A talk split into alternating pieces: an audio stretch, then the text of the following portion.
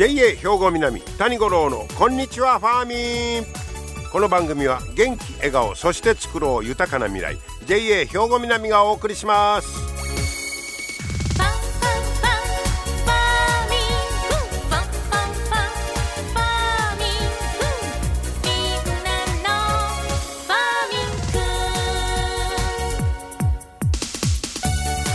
こんにちは谷五郎ですお元気でしょうかさあ、えー、七十二校で言いますとあさってが燕猿という日になりましてまあ春先にやってきた燕がそろそろ子育てを終えて、えー、冬を前に帰りますさというね、えー、こんな季節になってくるということでございますよ。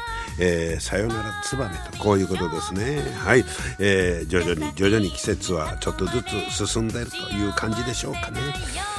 さて、えー、今日はね、うん、ビルでイチゴを作ってるというお話を紹介したいと思います。これ NTT 西日本の子会社がねえー、宝塚市に、えー、自分のビル持ってあるんですけどそこの空き室ここを利用してでいちごの栽培をしていると。でこの事業検証に取り組んでるという表現で出てました。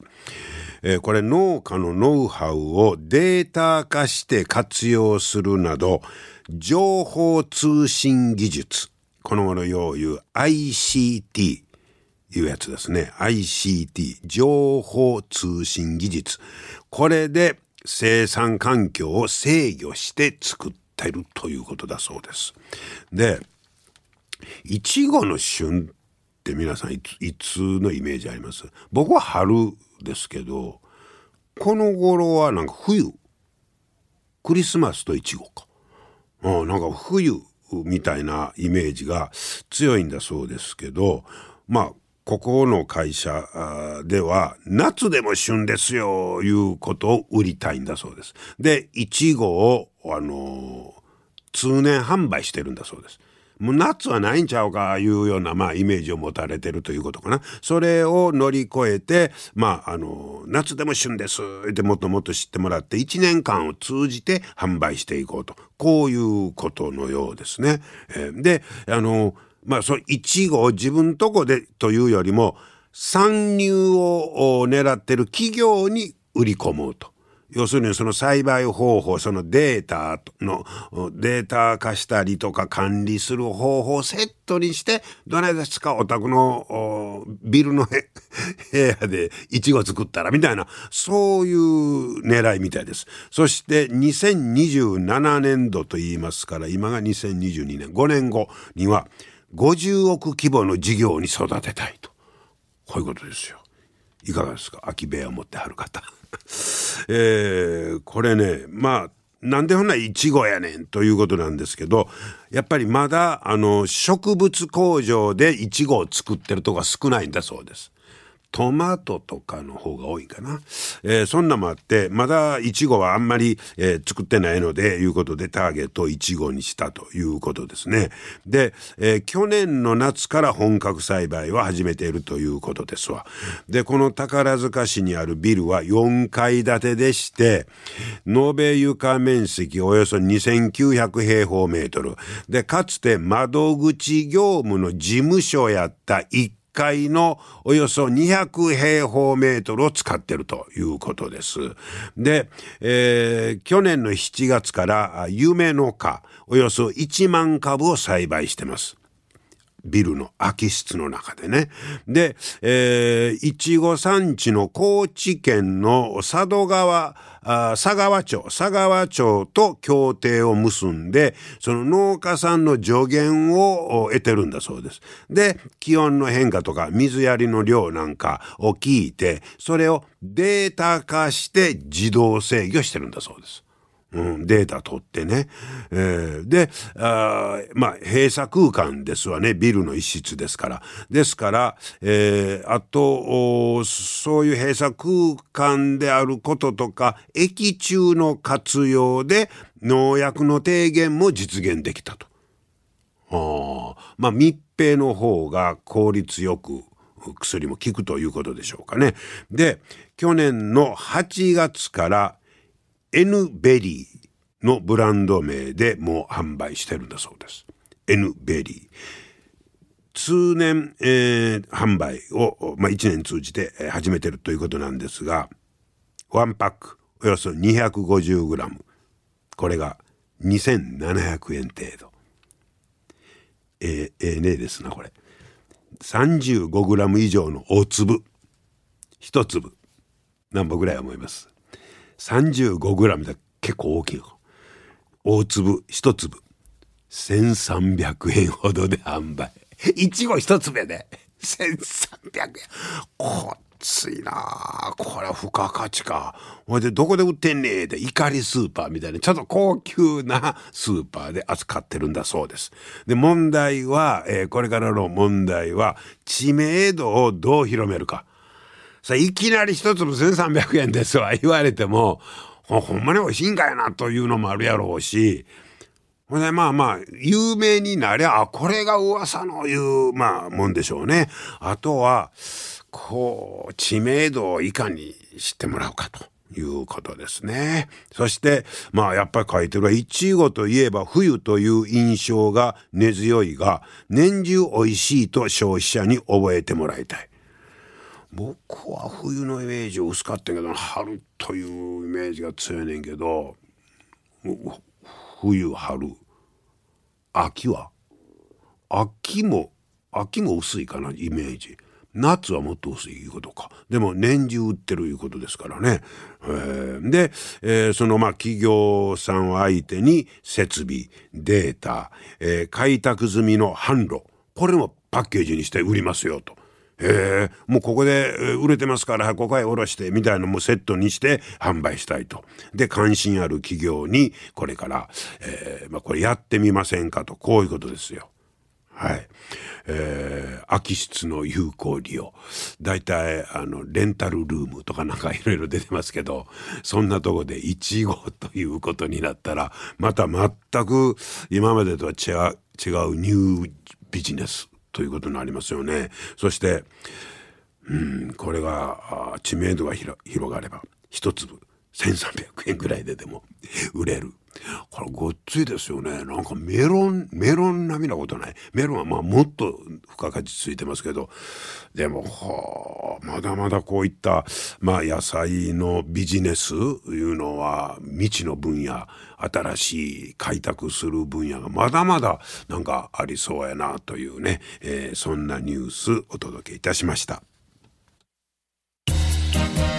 皆様の元気生活を応援する JA 兵庫南。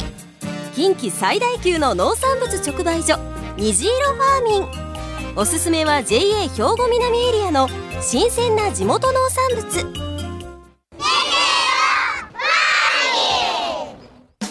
JA 兵庫南は新鮮で安全な農産物の供給。人との触れ合いを大切に地域社会への貢献。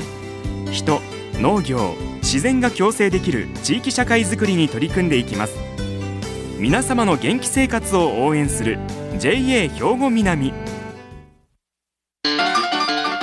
JA 兵庫南谷五郎のこんにちはファーミン。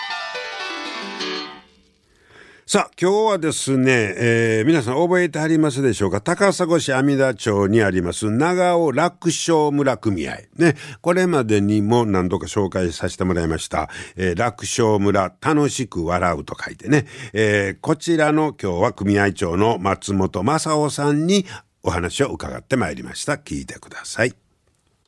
松本さんこんにちは、今日はよろしくお願いしますこちこそよろしくお願いします久しぶりにこの長尾楽勝村組合の今あの事務所にお邪魔してるんですけど、はいえー、えー、風が入りますね。ええー、ね、ここは涼しいですよ。涼しいですね。えー、まああの長尾阿弥陀町の長尾自体がもうのどかなねええー、とこですけど、えー、ここでこの長尾楽勝村組合。はい。これまたあの楽しく笑う楽勝。これ名前ネーミングがええなと思うんですが。えっともうできてから何年ぐらいになりますか？もう11年目になります。あそないになりますか、はい、えー、で、まあ、一応この楽勝村組合とついてますけど、はい、ここはいわゆる営農組合のスタイルではない。そうです、はあ、営農組合を目指して作ったんですけども、えええ、ちょっと途中から歪んでまいりまして。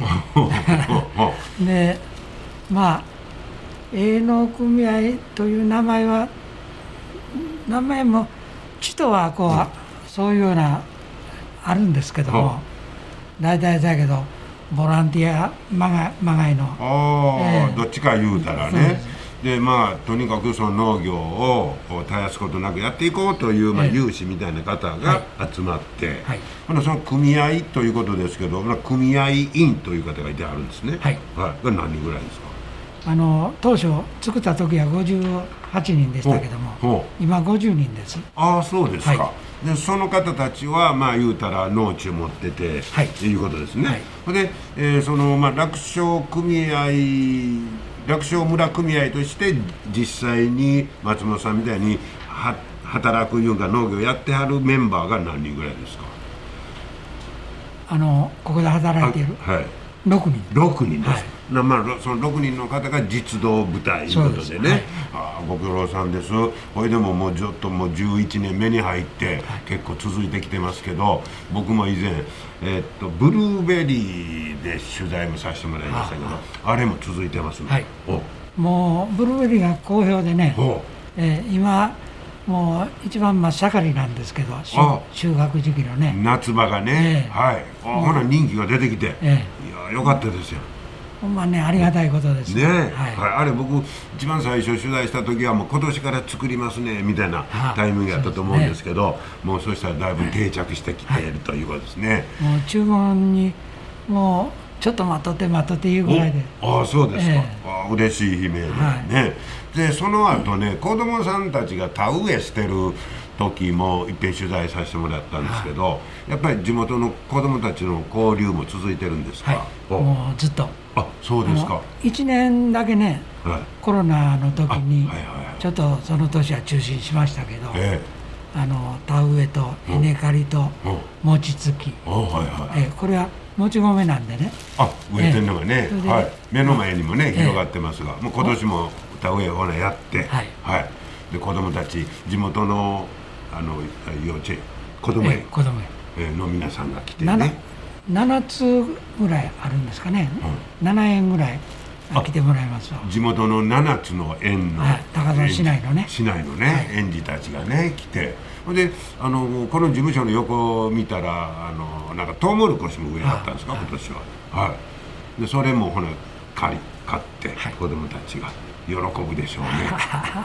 トウモロコシは一番よろしいね。ああそうですか。喜んで自分らでこう、はこうももいでね持って帰るんですけど、子供ら好きやしね、えー、はい。であのなんか地元の、えーと、学校給食も提供してあるんですねはい。もうキャベツと、で里芋で玉ねぎとかメイクインとかじゃがいもとかね。それは高砂市内の？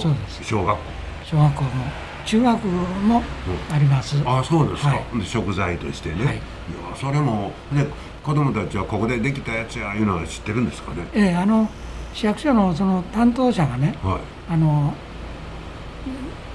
ここあの産地とかなんとかずっとこう書くやつをね、はい、まあ私らがその書いてね、はそれでずっとこう出しているそうなんですああそうですか、はい、それでやっぱりね知ってもらうのも大事だと思いますしね、はい、子供たちにあの特に言いたいこととか言うてね 書かされるんです そこで交流が、ね、生まれるという。で今目の前にはこれは枝豆。はい。はい、えー、これが恋姫。恋姫ってね、はい、もうここ始めた時はね枝豆作りかけたんですけど、ええ、その時は元気娘いういうあの品種名がね、はあはあ、ありましてね、はい、それも美味しかったんですわ、ええ、早生の品種でね。ところが、まあ、途中から種が取れんようになったか、まあ、どういう加減か知りませんけども、はい、あのおつな姫。このおつな姫いう名前の品種に変わりました、変わったんですか、ええ、今度3番目にこの恋姫ができたんですああほな、ええ、3番目の品種。そうです。ほうほうほうほう、はい、これも食べてみたら、ええ、ほんま美味しかった。美味しいですそうですか。はい、はい、恋姫というね、はい、えー、ちょっとイラストも書いて貼ってますけど可愛らしい。あの店長に作ってもらって。あこれは JA の高砂の直売所のね。あそうですか。あこれまたね人気が出ると思います。これであの今横見たら玉ねぎようけ積んでますけど玉ねぎ今年不作やったんちゃいます？いや今年ねまあ私自身変わった人間かも分かりませんけど今年は皆が不作の時ようできまして。ああそうですか、高砂ここ長尾では結構取れてたんですね。そうですね。おそれはええことですよ。ほんまね、うん、ところがこれ3年目に初めてこんな色ができまして。ああそうです、うん、去年はね、う。ん、もう病気でやられて腐ってまいました、はあ。ええ、あベト病とかベト病あら。で、その前はね、肥料のやる時期がずれたんかそういうまあ理由もあったんですけども、みんなあの花が咲いてんでね、ボンボンボンボンが出てんだんです、はあ、でもみんなほかちゃうええ難しいもんですね、で今年は花そのままうまいこといったんだ作り方が、はい、やっぱ毎年毎年勉強になってるいう感じ、ね、もう毎年も1年生です。そうですか。でもやっと豊作。しかもまあ世間ではなかなか取れてないいう時やからよかったですね、ええもうよかったです。みんなも助かるわいう方も多いと思いますわ。はい。そしてまあこれからまあ9月以降ぐらいになったらどんなものをまた作っていくんですか？9月以降はね、はい、もう8月中頃からまあキャベツの植え付けがあって、はい、で大根の大根を巻いたりこれもまた給食だなんだからね、はいはいはい、大根を巻いたりするんですけど、まあ、収穫する方は里芋とか、はい、さつまいもがありますね、はい、で学校給食いうことになったらやっぱりある程度の一定の量もいりますし、はい、ね確保せんなんから大変ですよね。ね。うん、でももうノンストップでもう次から次へと いろんなものを作ってね、うん、あのー、まあ今6人の方中心やいうことやけど、はい、後継者の方なんかはもう問題は大丈夫ですか、後継者がおらへんのですわうん、うん、なななんとかしてくれ言うて、こっちがもう先万歳してまうというぐらいになったんですけど。ああねまあそこがどことも抱えてる問題かもしれませんが、えー、なんとかこう継いでくれる人もね見つかって。今年1年でこうなんとかこう形をついてもらいたいな思うんですけど、うん、そうですか、はい、はい、ぜひともねこれあの素晴らしい活動、えー、続けていってもらいたいと思います。そしてもちろんこの長尾楽勝村組合でできた野菜は、はい、えー、まあ、主に、えー、ファーミンショップの高砂直売所、はい、ここを中心に、はい、えー、買ってもらえるとい。うことですね、そしたらまあ大変な作業続く思いますけど松本さんまだまだ元気出していただいて、ありがとうございます、はい、美味しいまた野菜を、はい子供たちも待ってると思います。頑張ります。はい。ありがとうございました。ありがとうございますはい。高砂市は阿弥陀町の長尾楽勝村組合、えー、組合長の松本正夫さんにお話を伺いました。えー、久しぶりにお邪魔しましたけど、えー、お元気でね、頑張っておられるみたいでよかったです。そして、やっぱりこうやって、その、まあ、地域の子供たちと交流したり、えー、あと小学校のね、給食なんかで、えー、持って行ったり、えー、そうやってこう、まあ、まあ、地域づくりにもね、あの、尽力していただいているいうことで、嬉しい限りです。まあそういう活動が、その地域ならではのと言いましょうか、地域の独特の特色というのを、まあ、作っていったりするのかなと改めて思いました。えー、これからもますます元気でね、頑張っていただきたいと思います。皆様の元気生活を応援する JA 兵庫南近畿最大級の農産物直売所虹色ファーミンおすすめは JA 兵庫南エリアの新鮮な地元農産物。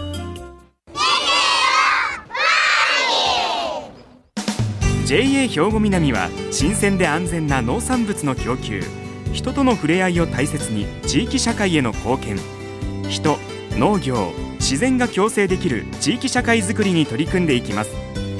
皆様の元気生活を応援する JA 兵庫南 JA 兵庫南谷五郎のこんにちはファーミン。